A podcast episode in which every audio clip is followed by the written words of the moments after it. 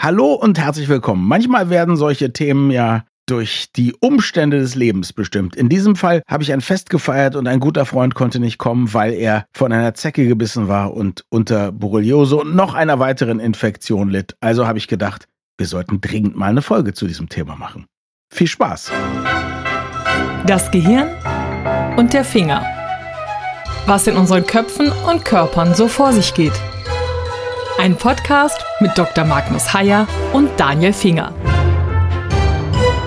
Magnus, ich fand das bemerkenswert, dass wir noch gar keine Folge dazu gemacht hatten. Ja, ich auch, ehrlich gesagt. Es zeigt ja mir einfach, wie vielfältig die Medizin ist und unsere Lücken sind nach wie vor dankenswerterweise sehr groß und wir werden tausend Folgen schaffen. Wir werden tausend Folgen schaffen. Ich klopfe mal auf Holz. Also ich habe auf jeden Fall Lust. Kurz nachdem der Freund mir abgesagt hat für meine Feier, habe ich faszinierenderweise einen Artikel gelesen darüber, dass Wissenschaftler jetzt herausgefunden haben, einen neuen Mechanismus, wie Zecken sich an ihre Opfer Wirte anheften, beziehungsweise wie sie es schaffen, wenn ein Tier oder ein Mensch vorbeigeht, auf dem Tier oder Menschen zu landen. Aber das soll als kleiner Teaser verstanden werden. Das enthülle ich erst später in dieser Folge. Ja, ich bin gespannt, weil das ist A, nicht abgesprochen hm. und B, ich weiß nicht, worauf du hinaus willst. Das ist wirklich sensationell und erstmal aber natürlich, sagen wir mal, unerheblich. Also es gibt ja, glaube ich, zwei Dimensionen. Das eine ist ja erstmal, die Zecke an sich, die theoretisch keine Krankheiten übertragen müsste. Ich glaube, die möchte vor allem einfach sich erstmal von uns ernähren. Und das zweite sind natürlich dann die Krankheiten, die sie überträgt und allen voran die Borreliose, die ja, glaube ich, dann auch Fachgebiet der Neurologie ist, oder? Genau. Es gibt zwei Krankheiten, die sie überträgt. Das eine ist die Borreliose mhm. und das zweite ist die ganz, ganz, ganz viel seltenere FSME, eine Virenerkrankung, Frühsommer-Meningoenzephalitis. Wir können über beides reden. Okay, reden wir erstmal über die Zecke an sich. Die Zecke an sich macht ja diese Krankheiten nicht, um ihrem Wirt zu schaden. Das ist ja für die eigentlich auch eher ein unangenehmes Nebenprodukt. Ne? Die infiziert sich oder die trinkt irgendwo Blut. Irgendwie bekommt sie diese, sind es Viren? Sind es Bakterien? Was sind das eigentlich? Borrelien sind Bakterien, glaube ich, ne? Genau, Borrelien sind Bakterien. Und FSME? FSME sind Viren. Okay, also sie bekommt diese Viren und oder Bakterien, glaube ich, von einem anderen Wirt oder irgendwie so und schmuggelt die mit in uns rein. Dabei ginge es den Zecken ja auch besser, wenn wir Menschen immer gesund blieben. Ne? Dann haben sie ja mehr Wirte. Ja, ja.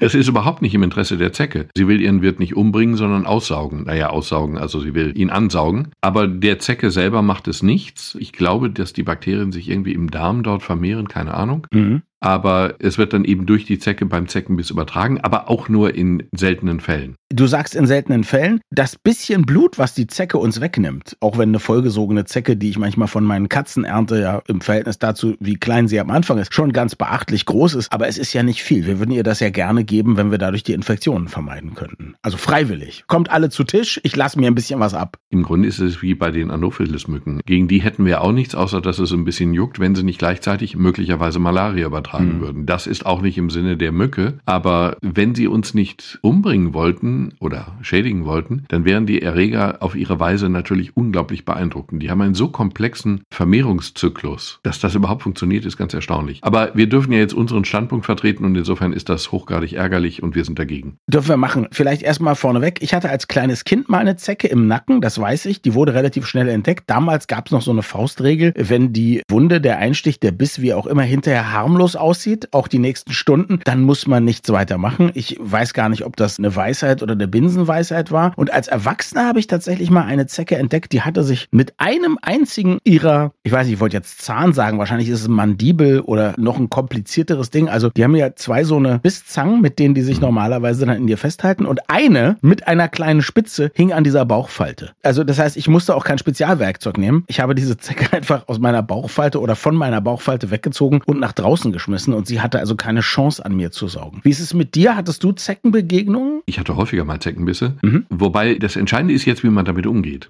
Der Zeckenbiss ist erstmal nicht das Problem. Also wenn du irgendwie durch Gras gehst oder wenn du irgendwie im Garten arbeitest oder wenn du eben mit kurzer Hose oder kurzen Ärmeln durchs Gras gehst oder da liegst oder was auch immer, ist die Wahrscheinlichkeit von Zeckengebissen zu werden relativ groß. Mhm. Das ist zunächst mal kein großes Problem. Man sieht sie auch kaum, die sind mhm. sehr klein. Man sieht sie hinterher allerdings auf hässliche Weise sehr, denn die saugen sich relativ zu ihrer Ursprungsgröße dermaßen dick, mhm. dass das schon gar nicht mehr vorstellbar ist und dann lassen sie sich fallen. Mhm. Darauf sollte man aber ausdrücklich nicht warten. Man kann die Zecken sehen. Man kann sie sehen, weil sie sich entweder in der Haut eingefressen haben mhm. oder eingebissen haben. Oder man kann sie sehen, indem sie noch relativ lange auf der Haut entlang krabbeln und eine Stelle suchen, auf der sie sich festbeißen wollen. Der entscheidende Punkt ist eigentlich der, der Zeckenbiss selber ist nicht das Problem. Das Problem ist halt eben, wenn diese Zecken Borrelien tragen oder eben diese FSME-Viren mhm. tragen sollten. Das tun sie aber auch nur in, was habe ich gelesen, in 30 Prozent der Fälle in den Endemiegebieten, also in den Bereichen, wo das häufiger ist, tragen sie diese Erreger, aber sie übertragen sie auch erst nicht am Anfang, sondern erst im weiteren Verlauf. Ich habe gelesen, die Zahlen sind natürlich alle nicht so sehr wasserdicht, aber dass die Infektion erst so nach 16 bis 24 Stunden übertragen wird. Man hat also erstaunlich viel Zeit. Sprich, man sollte sich im Frühjahr und Sommer eigentlich von oben bis unten absuchen oder absuchen lassen, nachdem er wieder reingekommen ist, weil wenn man das jeden Tag macht, kann eigentlich nichts Schlimmes passieren. Genau, die Kontrolle ist das Entscheidende. Also Zecken kannst du nicht vermeiden, die sind einfach da. Hm. Die Kontrolle ist entscheidend und da musst du richtig damit umgehen. Also es gibt ja Tipps, du tust da Speiseöl drauf auf die Zecke. Mit dem Gedanken, dann erstickt sie und dann lässt sie los. Nein, tut sie leider nicht. Sie erstickt zwar vielleicht, aber sie lässt nicht los. Mhm.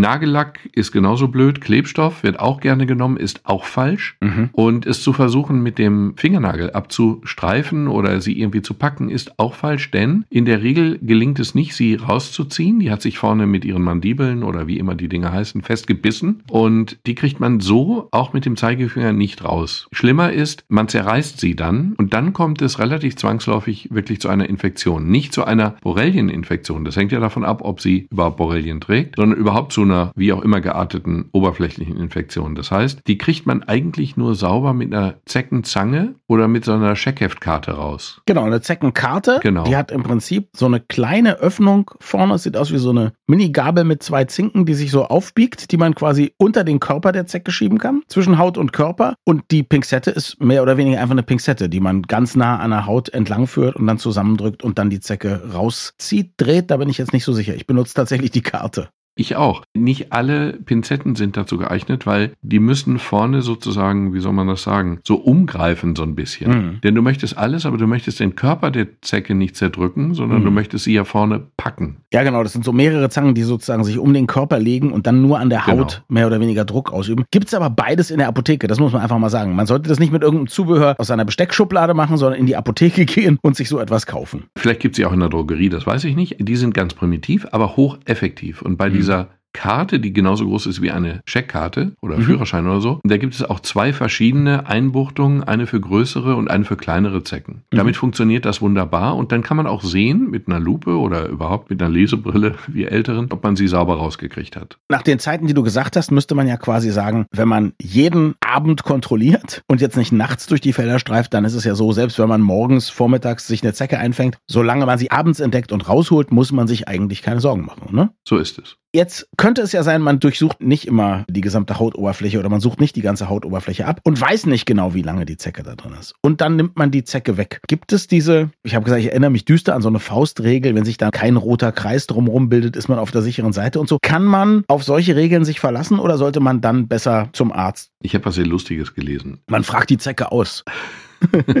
also zunächst mal, um das in eine Dimension zu tun. Also ungefähr jeder hundertste Zeckenstich jeder hundertste Zeckenstich führt zu einer Borreliose. Mhm. Und eine Borreliose ist ja jetzt keine unheilbare Krankheit, sondern Borrelien sind Bakterien und Bakterien kann man mit Antibiotika behandeln. Insofern ist das eine händelbare Krankheit, wenn sie rechtzeitig behandelt wird. Problematisch ist so ein bisschen, dass die Durchseuchung der Zecken größer geworden ist. Es ist mhm. uns ja im Prinzip egal, wenn wir gestochen werden, wenn sie keine Borrelien in sich trägt, weil mit der Zecke selber können wir leben. Was du mit der Durchseuchung meinst, ist, früher gab es in unseren Breiten mehr oder weniger gar keine Chance oder fast gar keine. Eine etwas größere Chance gab es in Süddeutschland, aber die Zahlen haben zugenommen. Ne? Die Zahlen haben deutlich zugenommen und mittlerweile ist es so, dass man ungefähr sagt, dass 30 Prozent der Zecken Borrelien in sich tragen. Das ist eine Zahl, gibt andere, wie auch immer, aber nur um eine Dimension zu haben. Und dann ist es aber auch noch so, dass in einem kleinen Teil der Fälle nur es dann auch zu neurologischen Symptomen kommt, also wirklich zu einer Infektion mit neurologischen Symptomen. Also die ganze Sache ist nicht so dramatisch, wie sie zunächst klingt. Mhm. Und dann ist es auch im Verlauf eigentlich so, wenn du jetzt also einen Zeckenstich hast, dann würde das eigentlich kein Grund sein, um zum Arzt zu gehen im ersten Schritt. Mhm. Es sei denn, du bekommst ein sogenanntes Erythema migrans. Das ist so eine ganz, ganz typische ringförmige Rötung. Also erst rötet sich das wie bei einem mhm. normalen Stich, Mücken oder sonst was Stich. Mhm. Und dann gibt es so einen nach außen wandernden Ring, der kann durchaus einen Durchmesser von 5 Zentimetern oder so bekommen. Mhm. Und das ist dann schon verdächtig. Also mit einem solchen würde ich zum Arzt gehen. Mhm. Ich würde auch dann zum Arzt gehen, wenn du einen Zeckenstich hast, den dann entsprechend behandelt hast, und du dann plötzlich irgendwie Symptome kriegst, grippeartige Symptome kriegst, Fieber bekommst, Lymphknoten geschwollen sind oder wie auch immer. Mhm. Das wäre dann ein Grund, in diesem Zusammenhang zum Arzt zu gehen. Lustig fand ich, was ich eben gesagt habe, man kann ja jetzt Antibiotika geben. Bei Symptomen gibt man die dann natürlich auch. Aber theoretisch könnte man ja sagen, du bist von der Zecke gebissen worden, okay, dann machen wir prophylaktische mhm. Antibiotika-Behandlung. Mhm. Können wir ja tun. Und das fand ich eben ganz lustig, dass wir dann empfohlen, wenn Leute wirklich multiple Zeckenbisse haben, mhm. wenn sie es in einem Hochrisikogebiet bekommen haben mhm. oder wenn es sich um besonders ängstliche Patienten handelt. Mhm. Also bei dir weiß ich es jetzt nicht, aber wir haben einen gemeinsamen Kollegen, da würde man dran denken. Ich glaube, an der Stelle bin ich nicht so ängstlich. Ich glaube, was wir an dieser Stelle noch erwähnen sollten, aber tatsächlich ohne es zu vertiefen. Im Bereich Borrelien und Borreliose gibt es ja auch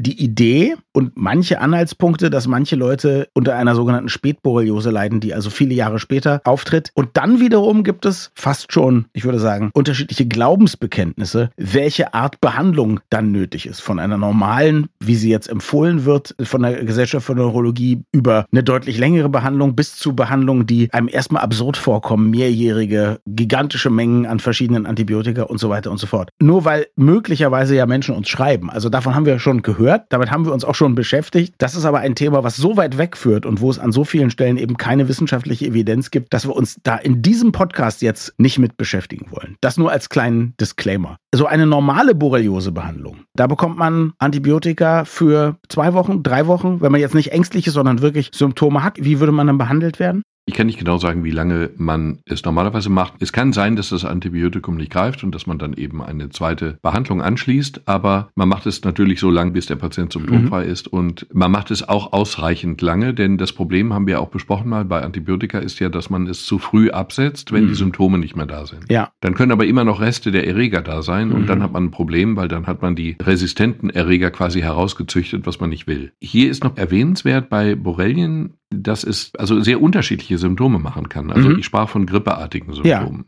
Diese Borrelien können dann aber auch aufs Herz gehen und Herzrhythmusstörungen machen. Mhm. Sie können sehr, sehr drastische Schmerzsymptomatiken auslösen mhm. und sie können neurologische Ausfälle machen, also Ausfälle im Sinne von Lähmung. Und das können sie auch noch nach relativ langer Zeit machen. Und man kann aber eine Infektion feststellen. Ich weiß nicht, ob die Kasse diesen Test für alle bezahlt. Ich glaube, da gibt es auch unterschiedlich gute und feine Tests, aber es ist ja möglich, auch hinzugehen und zu sagen, jetzt testen Sie mich mal, ob ich Borrelien habe. Ne? Oder zumindest die Antikörper dafür kann man feststellen. Ja, Moment, aber das ist nicht so einfach. Erstens mhm. mal kannst du es messen im Liquor, also in dem Gehirnwasser. Mhm. Das ist dann eine Untersuchung, die machst du in der Regel in der Klinik, nicht in der Praxis. Ja. Und dann lässt man halt Gehirnwasser hinten aus dem Wirbelkanal raus. Das ist dann eben Wasser, was auch durch das Gehirn fließt. Und da kannst du eben dort Erreger nachweisen. Da kannst du Antikörper nachweisen, also wenn der Körper reagiert mhm. hat, das kannst du im Blut, aber nicht hundertprozentig. Mhm. Und dann kannst du eben den direkten Erreger auch nachweisen, aber eben auch nicht hundertprozentig. Diese Untersuchungen sind jeweils sehr aufwendig. Ich glaube, dass es beim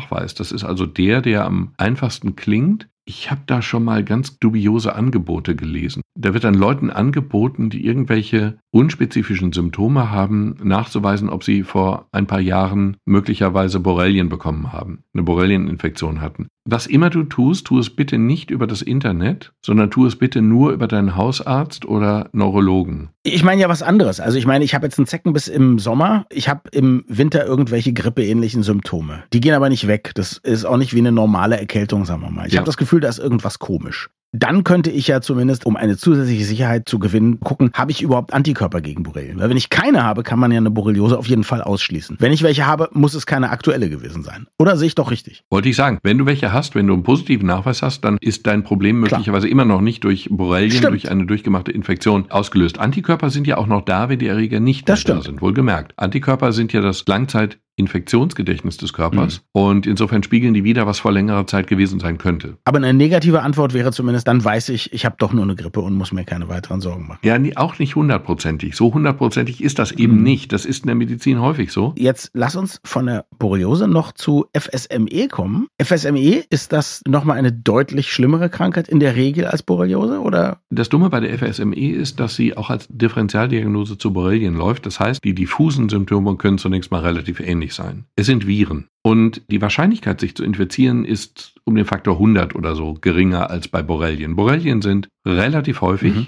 FSME ist es ausdrücklich nicht. Es sind Viren, Und die können eben auch Symptome machen, wie eben grippeartige Symptome, neurologische Ausfälle, langfristig auch neurologische Ausfälle, wie auch immer. Mhm. Bei denen ist es so, da fragt man, weil es sehr viel eindeutiger ist, nach den Gebieten, in denen man gewesen ist. Also man infiziert sich eigentlich fast nur in den Risikogebieten. Das ist in Südwestdeutschland, Süddeutschland und im Osten, auch im südlichen Osten, also Thüringen. Mhm. Interessanterweise Berlin. Ich habe eben noch geguckt beim Robert Koch Institut nach den aktuellen Risikogebieten. Berlin gehört nicht dazu, Brandenburg aber doch. Mhm. Also insofern ist das schon relativ nah vor der Haustür und unsere Hörer sind ja nicht nur in Berlin und Castrop-Rauxel, bei uns ist es weit weg. Brandenburg, Zecken mit FSME und Wölfe, da muss man vorsichtig sein. Yep. Das Problem ist, es gibt keine Behandlung. Klar, keine Bakterien, keine Antibiotika. Genau, Antibiotika bringen nichts. Es gibt eine Impfung und diese Impfung wird empfohlen bei längeren Reisen in Risikogebiete, mhm. aber nur nach Beratung mit dem Arzt bitte. Mhm. Und sie wird unter Umständen empfohlen nach einer Infektion. Nach einer Infektion. Jetzt mal ohne Quatsch. Also kennst du die Hintergründe, warum die Impfung, wenn man noch nicht infiziert ist, nicht grundsätzlich jedem empfohlen wird? Weil sie Nebenwirkungen hat. Ah, okay. Weil sie gewisse Risiken und Nebenwirkungen hat. Die modernere Impfung hat weniger. Mhm. Das könnten wir im Prinzip alle durchimpfen. Das ist tatsächlich eine Kosten-Nutzen-Analyse, die in diesem Fall aber nicht Kosten im Sinne von Geld, sondern Kosten im Sinne von Nebenwirkungen besagt. Verstehe. Also ich, der ich in Castro-Brauxel wohne, brauche diese Impfung nach meinem Ermessen schlicht nicht.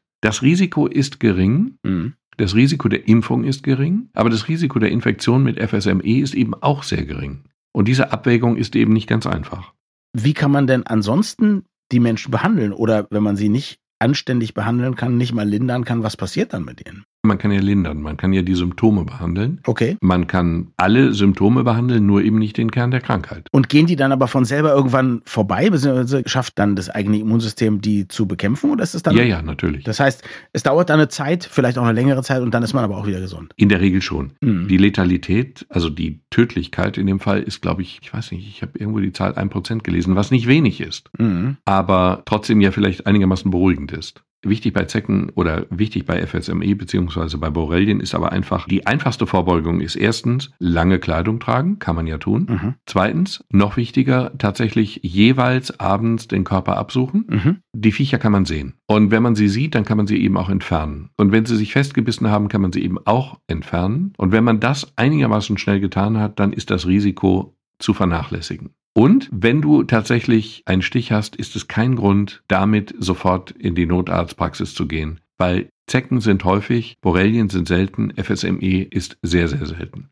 Und jetzt, weil du gesagt hast, dass man über irgendwas staunen kann oder sich wundern kann, du wirst jetzt staunen, wie der Mechanismus funktioniert, mit dem Zecken sich an uns anheften. Ich habe als Kind schon überlegt, tatsächlich, weil ich, nachdem ich die Zecke hatte und man mir das erzählte, habe ich mir überlegt, wie kommen die denn auf den Körper? Und meine Eltern haben versucht, sich Antworten einfallen zu lassen, die mich damals schon nicht so richtig befriedigt haben. Ich konnte aber nicht sagen, warum. Kinderantworten. Nee, nee, die haben schon so gesagt, na ja, die ist dann auf einem Gras oder so. Und dann habe ich gesagt, dann muss ich doch direkt an dem Grashalm vorbeilaufen. Und er sagt, ja, vielleicht sind die auch, was übrigens nicht nicht stimmt. Vielleicht sind die auch in irgendwelchen Blättern auf den Bäumen und lassen sich dann fallen und so. Also wer mal so eine Zecke gesehen hat, ich glaube nicht, dass die so wahnsinnig vorausschauend sind, dass die sehen, oh, da kommt ein Mensch, ich lasse mich da jetzt mal clevererweise fallen. Und jetzt hat man eben einen Mechanismus rausgefunden, der ganz vieles erklärt. Und zwar, wir oder in der Regel vor allem Tiere streifen ja durchs Gras, durch die Natur, an irgendwelchen Ästen vorbei mit Blättern und so weiter und so fort. Und da gibt's Reibung. Und das heißt, die werden statisch aufgeladen. Und genau das ist der Mechanismus, mit dem Zecken sich an Tiere und Menschen zu heften scheinen. Wir gehen da aufgeladen vorbei und schwupp wird sie zur Arbeit und zum Beißen und zum Krabbeln gezwungen, weil wir vorbeigehen und die einfach einsammeln. Wir oder die Kuh oder die Katze oder der Hund. Ist das nicht irre? Das ist genial. Also es ist ja unerfreulich für uns, aber sonst wäre ich noch mehr voller Bewunderung, als ich eh schon bin. Das ist toll. Insofern kann ein Thema, was uns gefährlich werden kann, dann zumindest von wissenschaftlichem Interesse sein und uns total verblüffen. und beeindrucken. Danke fürs Zuhören und bis zum nächsten Mal. Wir freuen uns immer über Feedback an mail.gehirnfinger.de.